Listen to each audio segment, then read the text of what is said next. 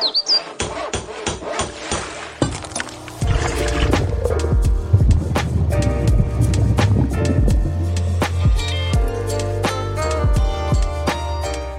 家好，我是莎拉。大家好，我是小黄。您现在所收听的是由 Right Plus 多多益善所制播的节目《善尽天良》。多多益善是一个最近还是正在积极的募资，呃，长期募资，对，募集明年的伙食费的一个公益议题独立媒体。好的，我们今天请到的是一个呃，我的学妹。我们有讨论一下抬头，她的抬头是七年级癌友，因为她说她觉得三十七岁不是很年轻。这句话感觉刺到很多人，但是总之，因为本本来想要写的是年轻矮友这样，他说要改成青年。然后，总而言之，欢迎武中。嗨，大家好，我是武中。你好，跟武中坐在录音室里面，真的是一个很奇特的感觉。为什么？为什么？因为我们以前是那个大学，就是哦，因为我们是大传系嘛，嗯、然后大传系我们系上有实习的媒体，然后实习媒体就是分成电台、影棚。呃，里面那个报道、报道、报道跟暗访就是四个。然后我们是电台的，就是电台是学校的实习电台，实习电台是真的，就是你打开哦要做 节目八点七。对，现在还听得到哦，就是继续要去跑新闻。对对对，在大淡水地区跑新闻这样子。所以我们之前我们是大概大传系大概大二开始就要参加，就是系上的实习媒体，然后一直到大四。然后，所以我们其实是大传系的学姐跟学妹，因为我们差一届而已。其实，对对对。然后，但是我们大学时光几乎都在录音室里面。我其实不太记得本业，就是学课堂上。可是我其实以前跟你很不熟。对对对，真的，就是我这几年这两年五中就是生病之后，反而在后来有一次意外在电台遇到。嗯。然后后来就所以是巧合吗？回去撒野。对，算是我，但对我来说也是很久才回去。然后那次刚好碰到五中，然后后来我们就去吃饭。然后结果这两年聊的 聊过说过的话，比之前三年在电台加起来还多。而且我不知道为什么他们学弟妹很怕我，就是刚开始没关系，那个到最后，我后来也 陷入了一样的困扰。真的吗？就是你的学弟妹也很怕，就是见习也莫名其妙怕我，但 I don't know why。对啊，他们都说什么我们很凶，就是脸看起来很臭什么之类的。没关系，我被误会过。对，我懂臭脸人的。而且武中以前做的节目，因为我们每个人都要认领。就是应该说自己提气话，然后做节目。我的是做音乐类的，嗯、我是专门介绍音乐的，西洋摇滚是吗？嗯，都有吧，西洋音乐。对对对，对然后我那时候做的是爵士，然后因为我们就是电台是要互评，就是互相评别人的那个节目，然后再给回馈。然后我记得武中有一次好像审到我的节目，然后他就有吗？我已经不记得嘞。对我我记得啊，然后现在是要追究吗？还是、呃、对，写的 很糟吗？没有，他就评到我节目，他说我等下需要下跪吗？他说爵士乐到底什么时候有人会出来唱歌？我有，我有写出这种话之类的，就是大家就是觉得爵士乐很无聊，但是。后来还有跟他去做那个校园，就是我们在中午的时候会做校园 DJ，就是在外面架那个，嗯嗯嗯、你可能都忘记了。我嗯，我应该不太记得。对，没关系，不重要。反正 而且我在学校也是一个边缘人。但总而言之，我们今天也不是要来怀旧，虽然还蛮想怀旧的。但今天要谈的这一集，是因为五中可以说是一个资深的癌症病人，好像也不能说资深吧。不过我已经。确诊癌症，其实今年底已经要满四年嘞。嗯，这四年其实很久了，又很快又很久。就是之前一直觉得好像才一两年这样子，我也以为才一两年。对，但是后来这次要做节目，然后你访刚，其实我们这次访刚是因为过去我们在采访的时候，我都会。去想就是听众想要听什么，嗯，然后还有我们自己去想问什么，然后把它弄成一个反纲去给来宾看，然后再跟他们讨论。但我这一次是反过来，我就是问他说，因为武中之前跟我说过，他生病之后他最大的感触是，嗯，就是大家都不在台湾呐，可能至少在台湾，就大家都是不愿意谈生死，好像是。对，尤其是死亡，就是你一开口谈，然后就别人就不想跟你谈，所以我就想说，那我们今天就来好好的谈，对，然后那所以我就会想要请他反过来。告诉我，那如果我们今天就是有这个机会这一集节目，那你实际上你最想聊的是什么？嗯嗯，对。然后，所以后来我们是这样，就是把这个今天的想要讨论的主题生出来。嗯，不过我觉得目前开头，因为大家还不认识武中嘛，就是而且其实你也不只是自己，就是你之前也是身为，就是妈妈之前也是癌症过世，我的身份还我曾经是癌末的家属。嗯，然后我现在自己又是癌末患者，嗯，所以它其实是一个双重的身份，对。然后我其实会有就是关于谈论死亡这个念头，其实它最初的 idea 只是来自于当时我医生问了我，你要不要考虑就是安宁，嗯，然后我突然来思考就是安宁是什么，嗯，然后我去研究了一下安宁，我才发现。我们现在在台湾现有的安宁的制度，嗯，他可能没办法满足我的需求啊。嗯、你说安宁是他在你病程大概到什么时候跟你讨论这件事情？嗯、其实应该是说今年吧。其实我当时一开始确诊的时候，我是鼻咽癌四期，嗯，然后当时是没有发现远端转移，但是因为四期，它是用你的肿瘤去判定。就是他的期数，然后因为我的肿瘤是往上长，有到脑，嗯，所以他当时是四期。可是我觉得这个整个生病的历程还蛮奇妙，是其实我在一直到今年之前，我都没有仔细的，或者说我没有认真的思考过，就是原来。死亡是这么的近。嗯哦，真的吗？你说你前三年都没有在想这件事？嗯，你感觉好像就虽然前三年我还是在癌末的状态，嗯，甚至就是在我发现，因为我是二零一八年底的时候发现的，嗯，然后隔了一年，我整个疗程都做完之后，才隔一个月，他马上又转移肺。但是我在转移肺的时候，曾经一度觉得我可能再活没多久了。你说你那时候是三十四岁左右？对对，我三十三岁的时候确诊了，然后三十四岁的时候发现转移肺，嗯、然后转移肺的时候，其实我当时一度觉得。哦，我可能真的再活也没几年，因为我还上网去查，就是通常转移肺的那个病人平均存活率大概是多久？嗯嗯。然后我觉得在整个离癌的过程里面，它其实是一个很漫长。比如说有些人，他可能医生就会直接跟他说，你可能剩多久的时间？嗯，或者是你可能只剩下。比如说半年、一年的寿命，嗯，嗯，但是其实事实上不是那样，就是到了那个时间点，然后过了一年之后，哎，可是我还活着，然后癌症的病人或者是病人本身，他就要开始面临下一个问题是。所以现在是怎样？因为当所以现在是怎样？好荒唐的感觉。现在是怎样吗？因为我当时就是发现转移费的时候，我还去吵架说：“哇靠，我可能真的快死了。嗯”所以我就是一心的想要离职。然后我跟我主管说：“我要我要离职，我要去环游世界，干嘛干嘛干嘛。”但是主管当时就是没有让我走，这样子。嗯，嗯就是你一直以为你自己要死了，所以你以为你离死亡很近，然后你做了很多，好像比如说我现在的状态就是。在安宁度假村出来之前的这个状态，我就觉得我好像是。等一下，安宁度假村好像还没解释到。安宁度假村是那个五中心里的一个期待，就是一个未来世界的样子。对，我们等一下可以再聊。对对对，就是在安宁，我认真的来探讨安宁这件事情之前，我的状态是，我觉得我好像没有什么事情想要做了。嗯、可是，那我接下来要干嘛？可是你那时候在上班的时候，每天上班，你会不会觉得我到底还在这边？可是我干嘛？会会会上班？对啊，你就会觉得，哎、欸，我现在有更重要的事情要去忙吧，就是其他的事情。就是我觉得每个人状态不一样。嗯、可是比如说像我，比如说以我自己举例，嗯、你在上班的时候，你的那个心里的想法会是。我可能时间都不多了，我现在到底在这里做什么？嗯、可是当你真正的离开一个工作的岗位，就是比如说，我现在就真的是完全像一个退休的老人，就现在已经离开了。对，我现在已经离开了。就是当你没有一个被工作，或者是没有一个既定的事情要去完成的时候，你会突然没有方向感，嗯、或者是你没有一个特别想做的事情的时候，你会突然觉得，所以现在是怎样？啊，我到底是要死了没？但是你不是想要去环游世界吗？但是就疫情呢、啊，疫情真的很 很让人失笑的感觉，对，而且就是被现实打中。对啊，就是我都已经得癌症，我还要考虑现实，就疫情呢、啊。哦，可是你你还是会有很多其他想做的事吧？嗯，我觉得那个阶段好像不太一样，就是在你一开始，比如说很多人被医生判定就是、嗯、哦，如果他的医生真的这么敢这么铁口直断了，嗯，你只剩一年。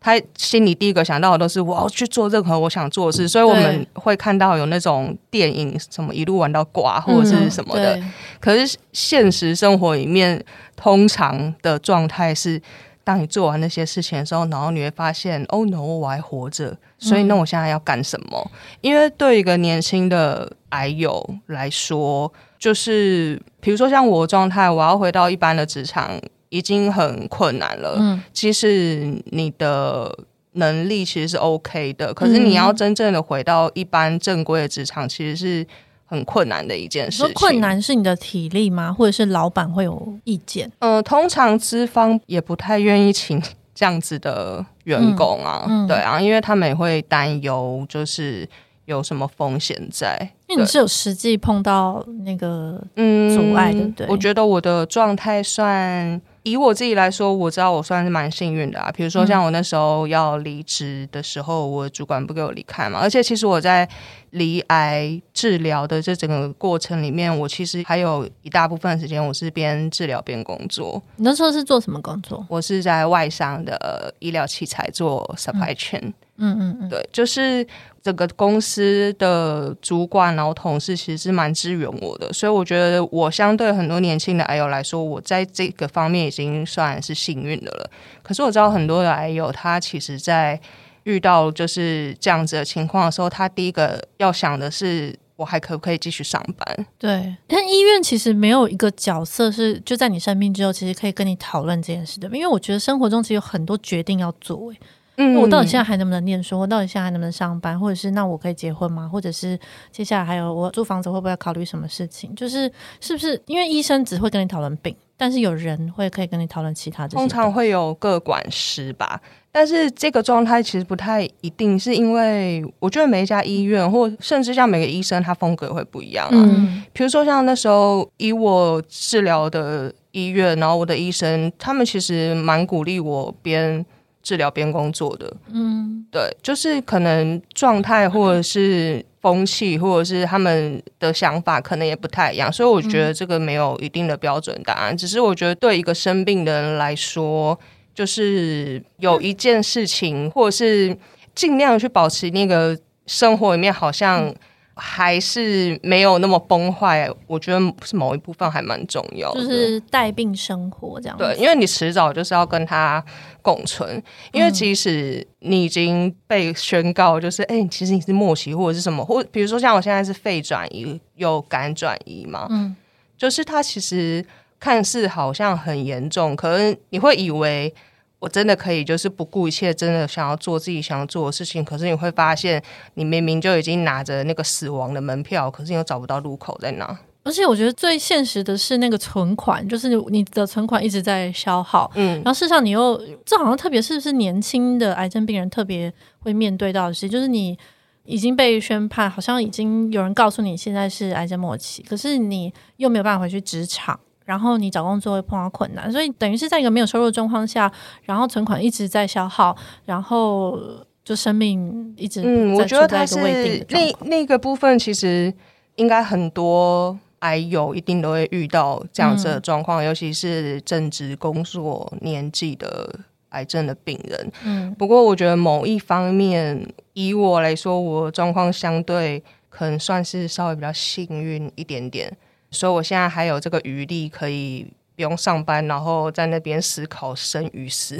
嗯，可是你之前有说过，就是在台湾，就是大家都不想要谈生死嘛，因为你有说过，其实，在妈妈在癌末的时候，其实你是不是也不太会跟她谈这件事？就是我自己曾经是家属的身份的时候，我的、嗯、我当时我妈是卵巢癌末期，嗯、然后其实她去那时候是你几岁？我二十三岁的时候。嗯然后其实他那时候去开刀，然后医生就直接说剩十个礼拜啊，好精准！而且这医生，而且十个礼拜是不是很精准？他也不是说什么一年半十，那个单位单位好可怕。对，然后我那时候就是立刻。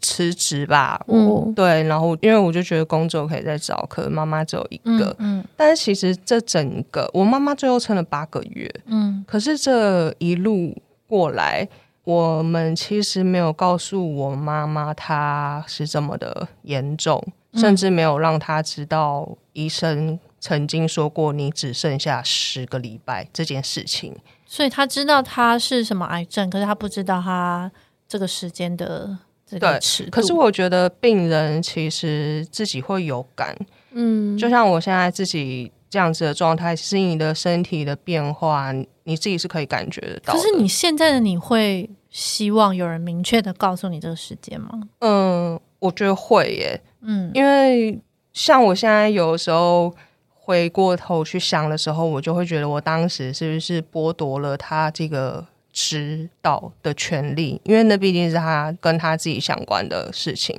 嗯嗯，有时候家属或者是我们可能会怕病人承受不住，或者是怎么的，嗯、可是你就掩盖了很多他应该要知道的讯息。可是他真的知道了之后，他有可能会怎么样吗？就是会回过头来批判自己，觉得我到底凭什么不让他知道这件事？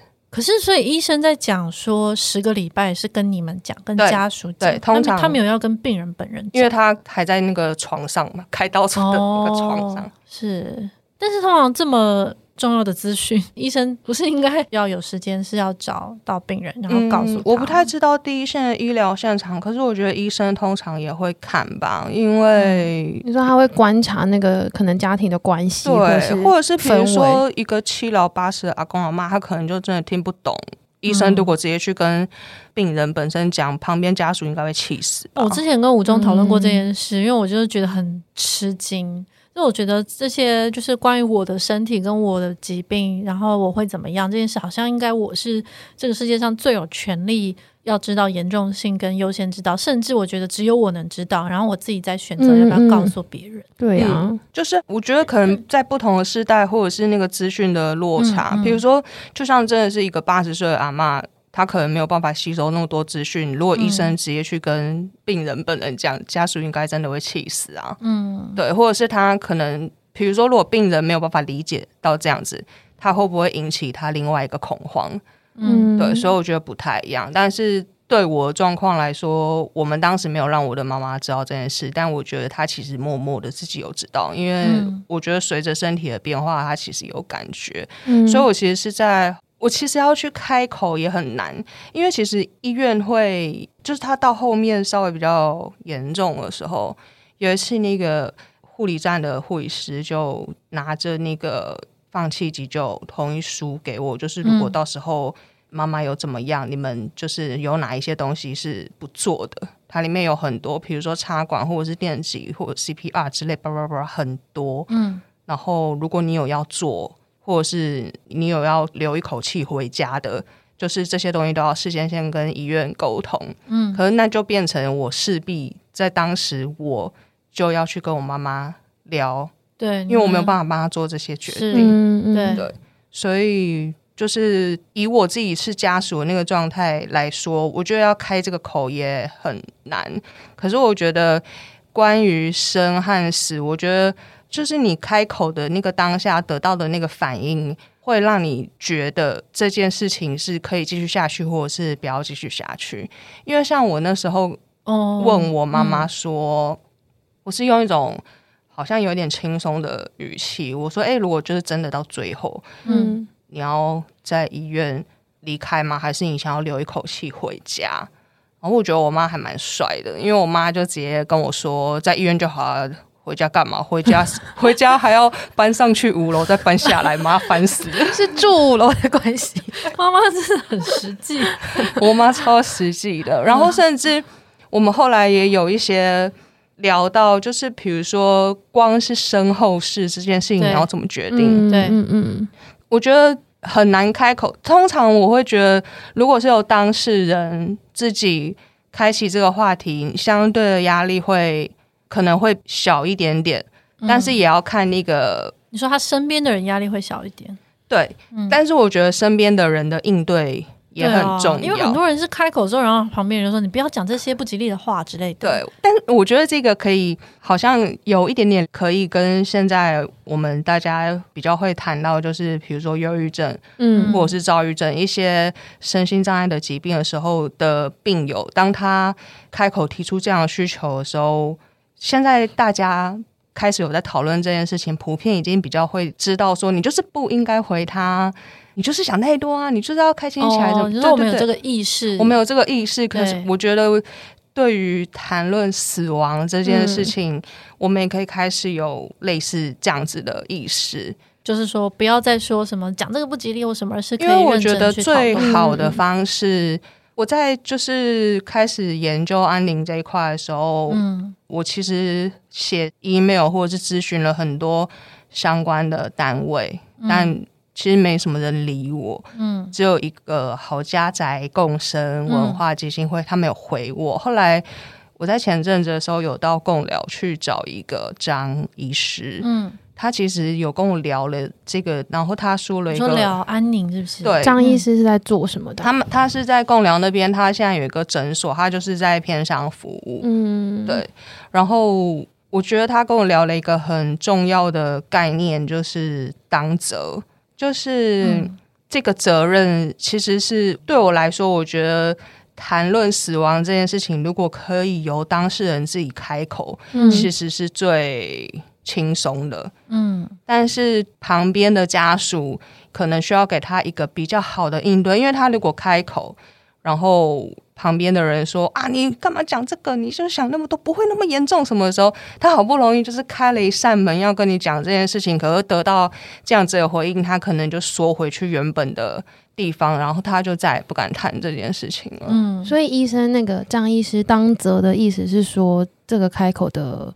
责任或者是任务是在病人身上的意思吗？还是对，就是如果他可以是在病人身上，其实是最好的啊。嗯嗯嗯。可是如果他没有在办法在病人身上的时候，他就会变成要到家属的身上。嗯。其实以现在的状态，现在大部分会面临到就是死亡或者是安宁这一块需要谈论的，可能其实我们比如说以我这样子的年纪，还是算少数，大部分的人还是会在上一辈或者是上上辈。嗯。可上一辈跟上上辈他们。的那个，我觉得就是各种情感勒索之间的那个关系很重，嗯，所以对家属来说，他可能想要跟他的爸爸妈妈本人谈论类似像这样的事情，不要讲安宁好，他光是要跟他谈，就是啊，你以后。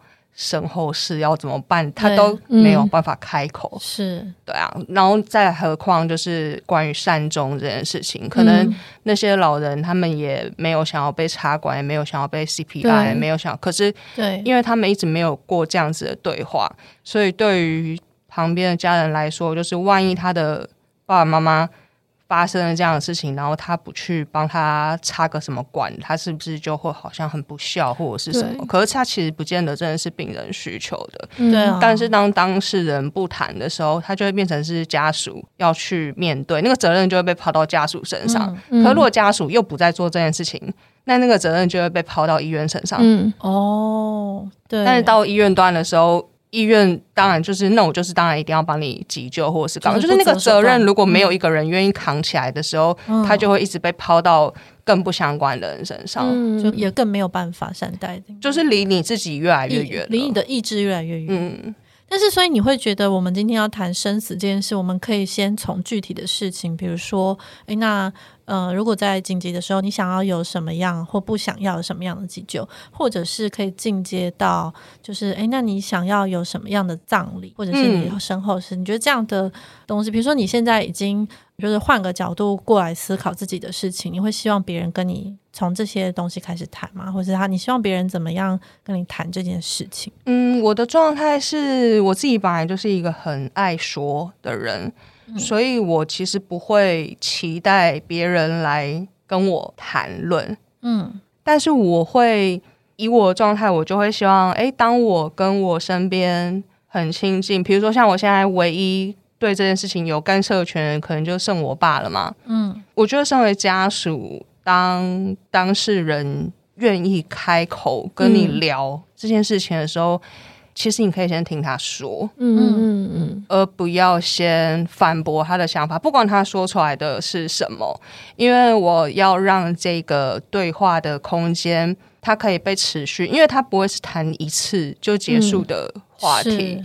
可是我第一次可以顺利的开启的时候，我后面才有办法去聊真正更多的东西。嗯，对，因为不管是。关于善终这件事，你以后你要不要被急救？你要不要被插管？什么什么的，嗯、还有包含，比如说像你走了之后的告别式。嗯，我觉得光是要谈，不管是谈哪一个，对每一个人来说，他要跟他的家人，或者是尤其是爸爸妈妈，或者是小孩聊这件事情，他都很难去开这个口。可是我觉得里面有一个很复杂的，我觉得家人之间复杂的情感是在于，当我们今天要讨论我在紧急的时候，我要不要做这些急救的时候，就是你会不会觉得，如果我今天选择，比如说我跟你说，就是我不要这些东西，那我不做这些积极的治疗，就是在放弃我的生命，那我会让我的家人承受痛苦。就这这件事情会成为跟家人沟通。在讨论这件事情的时候，很大的阻碍就是我要怎么去告诉他，其实我没有那么积极的想要治疗，可是那可能也不代表我没有那么积极的想要活下去，而是我只是不想多受痛苦。嗯，就这件事情，因为你现在后来发现转移之后，你因为也是持续在治疗嘛，嗯，可基本上你其实是，如果你今天下定一个决心，你觉得治疗很痛苦。然后化疗真的很痛苦，然后你不想要再承受这些，你想要停止，那其实是以现在状态，如果你现在停下来治疗，你其实很快就会离开嘛。嗯，也不太确定，但其实严格来说，嗯、我其实就是广义的安宁缓和，嗯、因为我现在所有的治疗不是在于消灭疾病本身，是减少，而是在就是透过治疗减少我的不适。比如说我的肿瘤会压迫到，哦、然后我就有心包膜积水，嗯、所以我去做放射治疗。可是我放射治疗不是要清光那个肿瘤，嗯，而是让那个肿瘤稍微小一点点，然后尽量不要压迫到我的心脏，让我心包膜积水更严重。哦、就是我现在其实是属于一个支持性疗法。嗯、其实我觉得光是谈安宁缓和这件事情，它就有很多需要被厘清的对的部分，因为。比如说像你刚刚讲到的那个，如果我现在放弃治疗，就像比如说我现在如果跟我家人说我要转安宁，他们第一个想到的就会是，所以你要放弃了吗？对啊，就是我觉得这个观念，还有这个中间的责任，跟我到底要对我的家人负责到什么程度，还有那个爱的重量，其实真的会很阻碍双方开始谈这件事。嗯，应该我觉得要分两个部分啦，第一个是我想先厘清，就是安宁。缓和不是放弃生命这件事情，嗯嗯嗯、因为大部分的人，当他第一次听到安宁这个选项的时候，他就会直接直觉联想到放弃，或者是啊，我没救了嘛。嗯，可是其实安宁缓和没有要放弃你的生命啊，或者是我也没有要真的放弃任何治疗都不管你或者是什么的。嗯嗯、我其实是我已经知道你的这个疾病不会好转。所以我用一种就是比较没有那么积极去消灭疾病本身，可是我的治疗是让你可以维持一定的生活品质。我觉得对我来说，或者是我觉得现在大部分的人观念可能也在转变，就是我活得久不如我活得好。嗯，因为我如果活得久，可是我的生活品质很差，我到底躺在那边。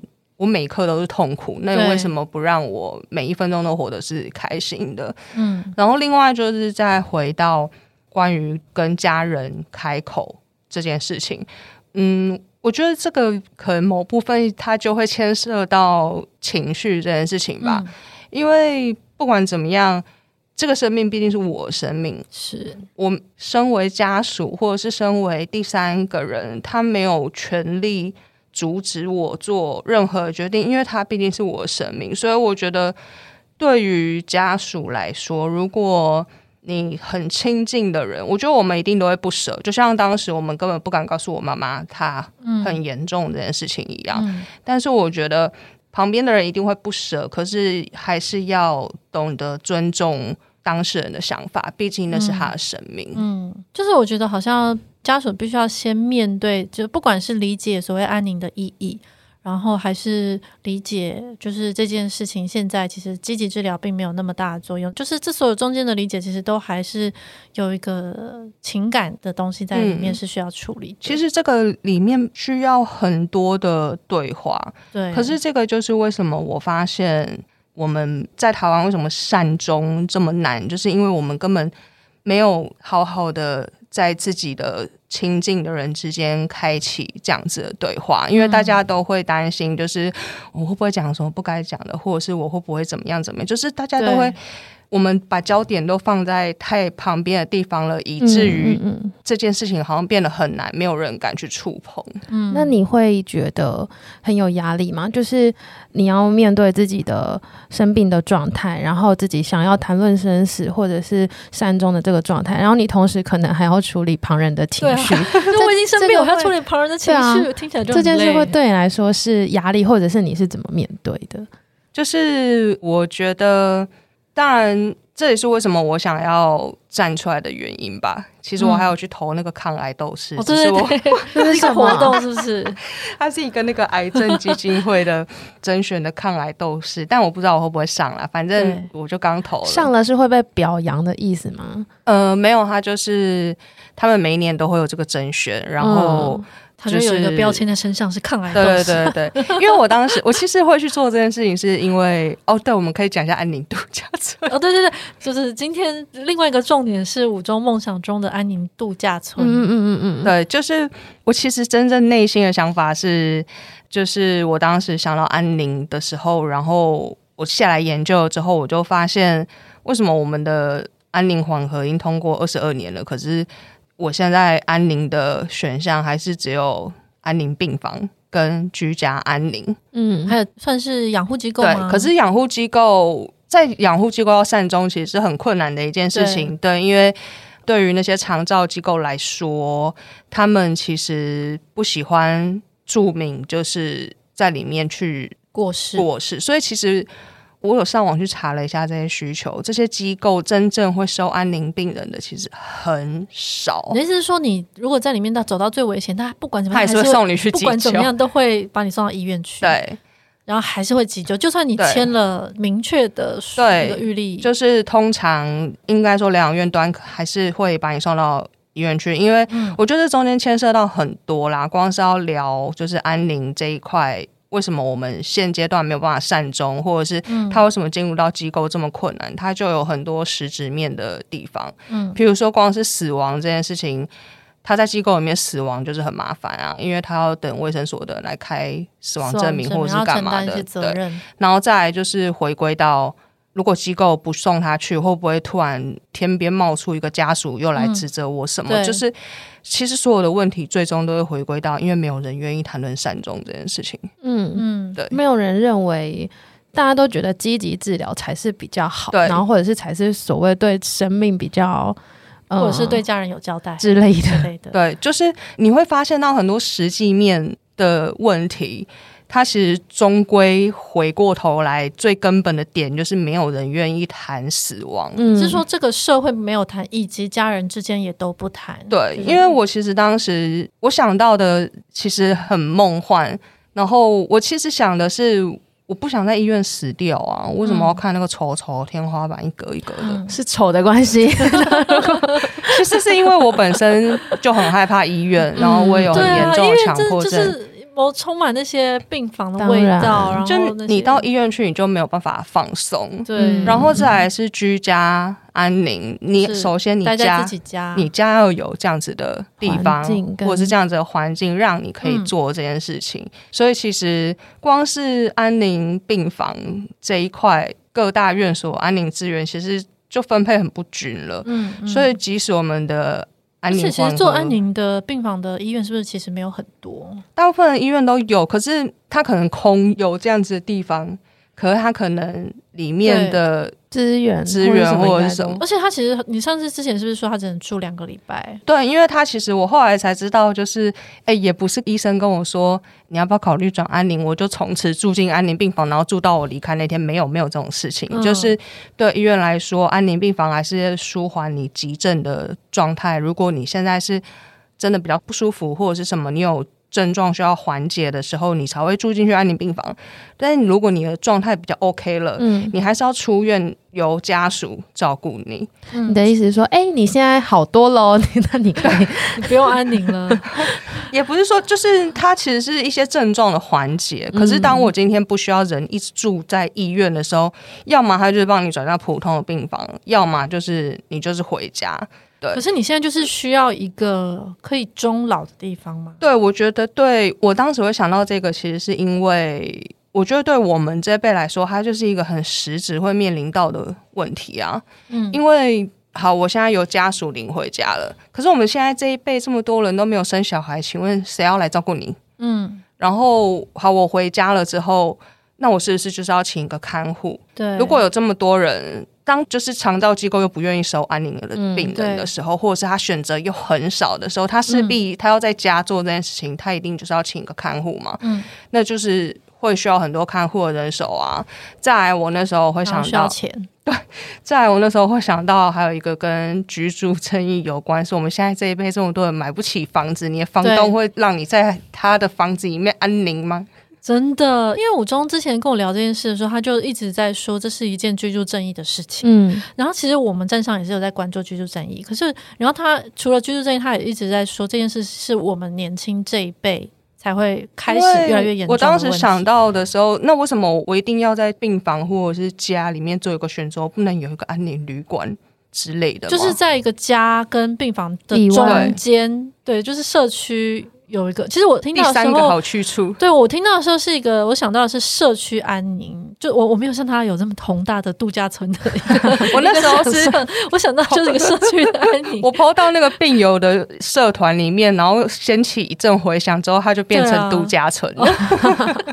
大家哦，然后后来上一次我跟武忠又吃了一次饭的时候，我们计划变成一个民宿，就是 比较亲民一点，一个折中，你知道 就是为什么我不能有一个第三个？地方对，可是我觉得老一辈的人，我不知道哎、欸，或者是一般现在对癌症这个状况不熟悉的人，其实会很不太能理解这个需求，就是你为什么不能待在家中老？对，或者是其实房东没有权利限制你这件事，就是、但你为什么不敢？对，我觉得关于临终前的那个场所。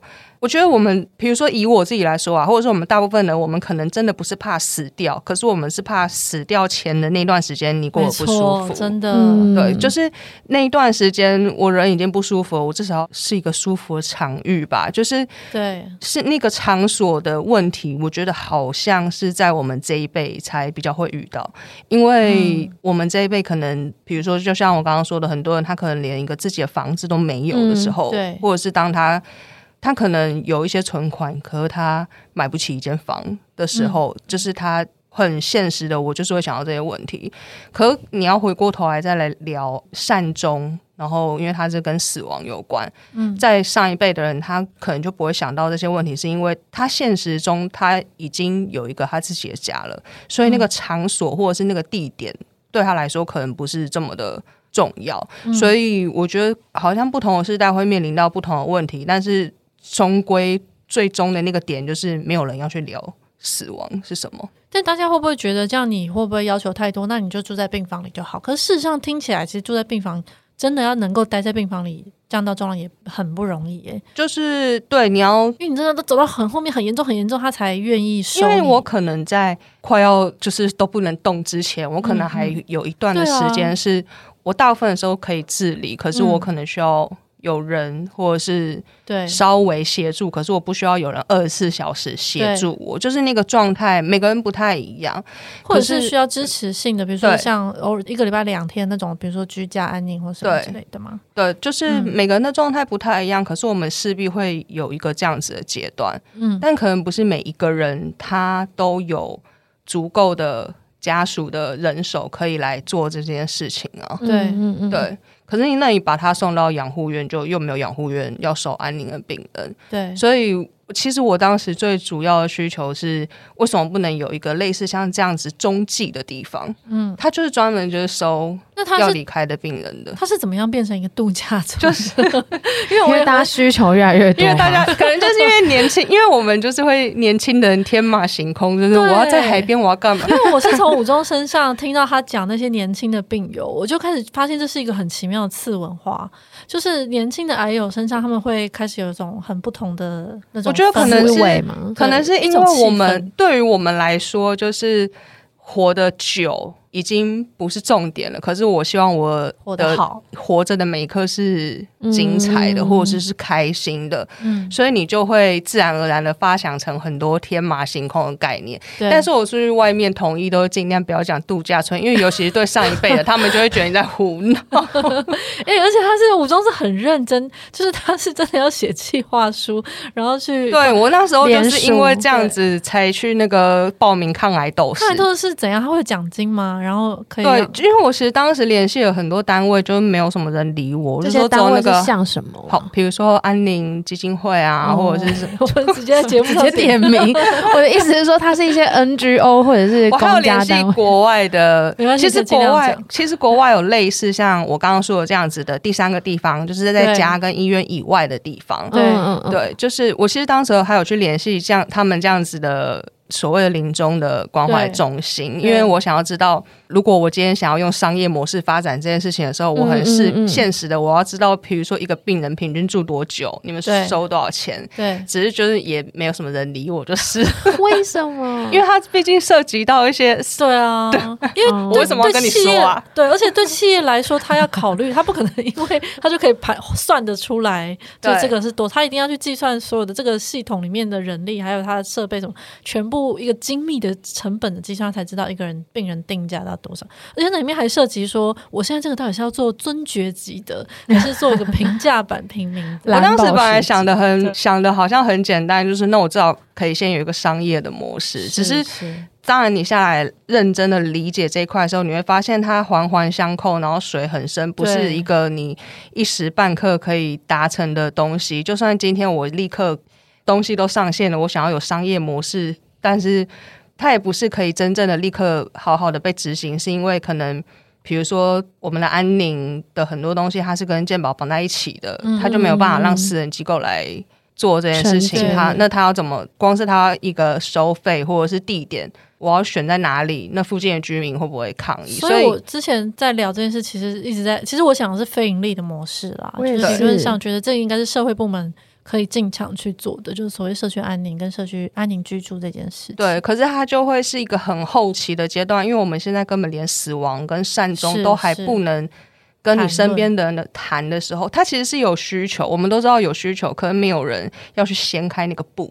嗯，大家都装作啊，盖起来就好像没这件事情，可是其实是有的。那你的安宁度假村跟刚刚小花的问题，哎，我还记得小花的问题，就是他说，就是你会觉得你会对身边的人，你已经生病了，然后我还要去照顾身边的人情绪，这件事情会很负担。你觉得你的安宁度假村抗癌都是这件事情会能够解这个压力？嗯，我觉得我的状态，我觉得其实每个人状态不太一样，嗯，所以其实他刚刚小花问这个，你还要去。顾及身边的人的状态的时候，嗯、我觉得对我来说，我就是已经没有在管身边人的状态，我才会一直侃侃而谈呢、啊。嗯，如果我今天很。不敢，或者是我还要去顾及到啊、呃！我现在上节目讲这些，我爸听到会不会怎么样的时候，哦、我当然就不会讲。那你是不是会 care 你的房东听到？就是我没关系，爸爸先放着，但是我的房东不能 听到。我会 care 我的房东也不会啊，我也不会在他那边就是真的离开，好不好？是是，我还是想要去一个类似像度假村的地方，希望在就是你可以看到这个实践这样子。对，就是我觉得我们。对我来说，我知道，就算现在没有这个需求，或者是现在大家还没发现这个需求，我知道台湾三十年后、四十年后一定也会遇到这个需求。嗯，比如说，每个人在家请一个看护，跟我一起到一个机构去，然后有一个专业的团队，那个人力就不一样了。是，而且你之前提到度假村，其实有讲到一个很重要的地方，是你希望跟其他的病友是能够住在一起，嗯，对，就住在附近很近的距离，然后你们可以一起去。理解，就是互相陪伴跟支持。对对对对对，我觉得这件事情也还蛮重要，是因为毕竟不同的身份，比如说病人本身，嗯，跟家属，他毕竟他站的角度就是不一样，嗯，所以我觉得当病人本身跟病人本身自己在交流的时候，有的时候你的中间的一些，你会引起很多不同的共鸣，可那个共鸣有可能是你跟。你身边即使是最亲近的人，他也不会理解，他也没有办法理解的。我觉得有时候那个共鸣很重要，甚至有些人，比如说像刚刚小花说的，他我还要去照顾到我讲这些东西，我会不会就是让我身边的人情绪怎么样？当他就会害怕，他不敢去谈论这件事情的时候，我觉得病友跟病友之间的那个共鸣就可以来补足这一块，因为至少我还是有一个出口，或者是我可以跟病友聊这一块。有很多的东西我没有办法跟我身边亲近的人聊的时候，我可以跟我一样有同样的面临这样子的状况的人。可以一起有一个诉说的管道，嗯嗯，而且我的想象是，其实，在那个场域里面，家属或是亲友也会碰到，所以他们也可以，哦，可以互相支持。对啊，对啊，对啊。嗯，就是我还是很希望有一个这样子的场所，虽然我知道我可能此生也看不到了，嗯，因为它可能是要经过一个很漫长的过程，啊，我们才有可能促成，可能还要再投胎三次吧，感觉。可是我们还是可以先从。就是聊死亡这件事情开始，对，同意。因为如果我们一直都不做这件事情，它就是一个很遥远的梦想。可是我们可以先从我现在最容易可以开始的，就是去聊死亡。那我们现在因为时间关系，我觉得我们正好衔接上这个，是我一直很想问的，就是你觉得你想要一个什么样的葬礼，以及就是你觉得被你重视的人、真爱的人记得，是一件非常重要的事情吗？就是你希望你真爱的人，大家用什么样的方式去记忆你？嗯，这个好像对我来说好像有点难回答，是因为我根本没有想要葬礼啊，嗯嗯、我想要 办生前告别式。嗯嗯哦，对，那个就是自己对啊，就是。就是自己当生前告，对，自己办自己的，没有，因为我觉得告别是比较像是办给还留着的人，是，因为走的人其实他就走了，是，这也是为什么谈论死亡或者是展开某一些对话很重要，因为有一些话你没有说，当那个人离开，他就离开了，你再也没有机会跟他对啊，有些关系说不定是原本是可以修复的。对，很多就像那个大家都会说道谢、道爱、道别，嗯，道歉四道嘛，嗯、道歉、道谢、道爱、道别，就是有一些很多很重要的话，其实你在当下没有说，那个人走了，你再也不会有机会说。嗯、所以我觉得告别是对我来说好像不是那么重要，是因为如果我已经死了，那些东西我也看不到。对，所以我对我来说。我只会想要用最简便的方式啊，就是树葬或者什么，任何一切从简就好，因为那些对我来说是没有必要的。对，但是我反而会想要好好的经营我还在的时间，因为我那才是我真正可以感受到的。嗯，对，我觉得有回应到我以前对于死亡的一个看法，就是当我在碰到可能朋友、亲人或者是什么的葬礼的时候，大家就会开始在人离开之后写下一些回忆啊，或是对他的感觉。那我就心里会有一点很怅然的感觉，就觉得说，哎、啊，可是可是那个人就听不到啊，就是也看不到，就觉得很可惜，觉得这些话应该在。还有机会的时候，没错，对、啊，嗯，因为你那个遗憾，如果那个遗憾产生了，他机会不在就不在，他也不是说你今天路上没碰到，下次还会再没有，他就他就真的，你就此生再也没有机会说出口，所以就是为什么展开对话对我来说是非常重要的一个事情，嗯嗯。嗯嗯。那你现在，因为你很，其实你自己是很愿意谈的，所以你其实已经跟身边的蛮不少人。嗯，我的朋友们大概都知道了吧？大家都知道我要办生前告别式，然后要做 DJ 秀。嗯、对啊，而且我们之前有在讨论说，我们要去租一栋民宿，然后在民宿里面每个开 party，对，然后每一个礼拜都可以有不同的，就是比如说我们主题嘛，呃，我们可能包一栋民宿，假设里面有六间房间，然后空一间，五间是自己就是病友自己住，然后另外一间可以让每一个礼拜会有不同的客座的来宾，就是专门展开死亡这个对话。对，比如说有智商是，或者是比如说我们想到是最重要的是小朋友，就是六年就是小学的学生，然后可以来这里跟这些病友对话，你们可以做实境节目。对啊，就是从小就要开始聊这些事，然后还可以在里面办音乐会或自己回顾的一些摄影展或什么，就是然后民宿老板又可以保证他有收入，因为他已经包了一年。我不觉得这个，我觉得很有那个，就是唯独要让死亡这件事情没有那么禁忌。的时候，这件善终才有可能被实现。而且我都可以想象，我们可以办音乐会，然后有那个在萤火，萤火是不是有点老派？但就是你可以在晚上的时间，然后可以去聊这些事情，聊一些我们在白天觉得好像很严重。我觉得还可以加入什么类似市集，哎，就是可以有一些咨商或者是 算塔罗，算塔罗就是一些灵性的那种，可以进驻。我觉得对，在我们这一辈来说，其实我每次讲到安宁度假村这个概念的时候，嗯嗯嗯，你可以很明显的发现一个世代差异。嗯，就是在可能四十以下的时候，你会掀起一个很大的共鸣。四十岁以下，对哦，不然是 放放宽四十五以下，就是你会掀起一个很大的共鸣，大家会很有 idea。可是是当。上一辈的人的时候，他你那个得到的反应是完全不一样。就我们的父母或者是爷爷奶奶那对，但是对我来说，我想要开启的对话是，我觉得现阶段遇到这样子的问题的人，其实我们算是少部分。上一辈跟上上一辈，他们是现在可能面对面对这件事情议题的主体。我希望可以开启他们。某一些对话的可能性，其实相对来说，年轻人就是中间啊，壮年吧，这个阶层如果面对生死的人没有那么多，我们今天要组织做倡议、做联署，然后去讨论，其实都蛮困难的啊。而且其实还有一个很现实的问题啊，比如说我真的要搞一个安宁度假村，我们这一辈又没有资源，资源都在上一辈手上，没错，我要让他们重视死亡。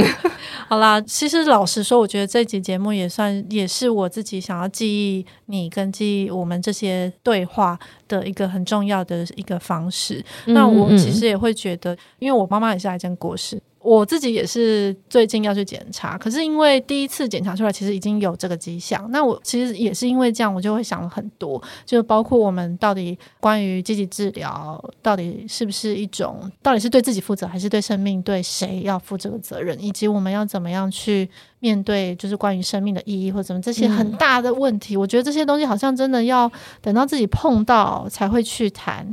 但是我会觉得，就是我们身边一定都会有碰到，然后他们其实真的都非常需要谈。嗯，就是没有人教过我们到底怎么开启这个对话。嗯，可是我觉得，当有越来越多人愿意尝试开启这个对话的时候，它就有可能可以再被扩散到更多的地方。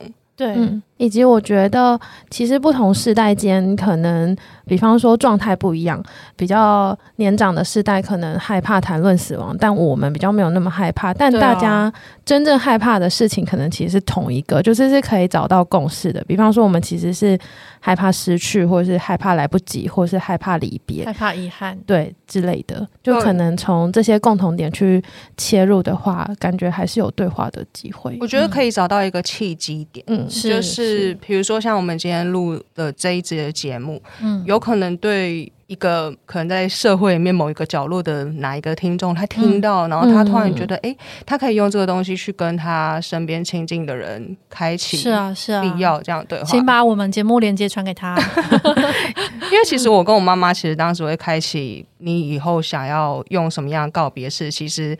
我那时候是因为刚好圣严法师离开之后，他用树葬，所以我觉得有的时候一个契机或者是一个对话的那个点，嗯、它可能是一个很不起眼的点，可是它就可以开启一个切入的事件，可能是外在的一个事件，对，或是一个就像我们这期节目这样子。嗯，那我觉得听完之后，可能大家也会有需要一些行动，或者是他想要做点什么。所以我觉得刚刚的民宿很可以做弄成一个募资计划。就是我之前跟武装就在讲说，哦，我们完全可以弄成一个，就是一个募资业，然后来就是募集这个计划，然后召集想要谈论生死的一群人，嗯嗯、然后在这里，在这个民宿里面创造很多的火花，跟就是你刚刚讲的，就是让生命活得精彩的这些瞬间，我觉得超重要。所以我觉得大家如果就是没有想要捐给多多益善，非常欢迎捐给这个计划，我们正在进行中。好，那我们也希望这个不用幻想到度假村了，可能度假村有点稍微有点大一点点困难。我们可以有个民宿，对对对，我们的民宿的一个活络的终点民宿，有海的民宿，对，嗯、希望有海。然后希望这个计划可以就是长长久久，就是一直点燃很多不同的火花，然后让很多的对话开启。嗯、那我们今天也非常谢谢五周，嗯，谢谢，下礼拜日再见，拜拜。拜拜。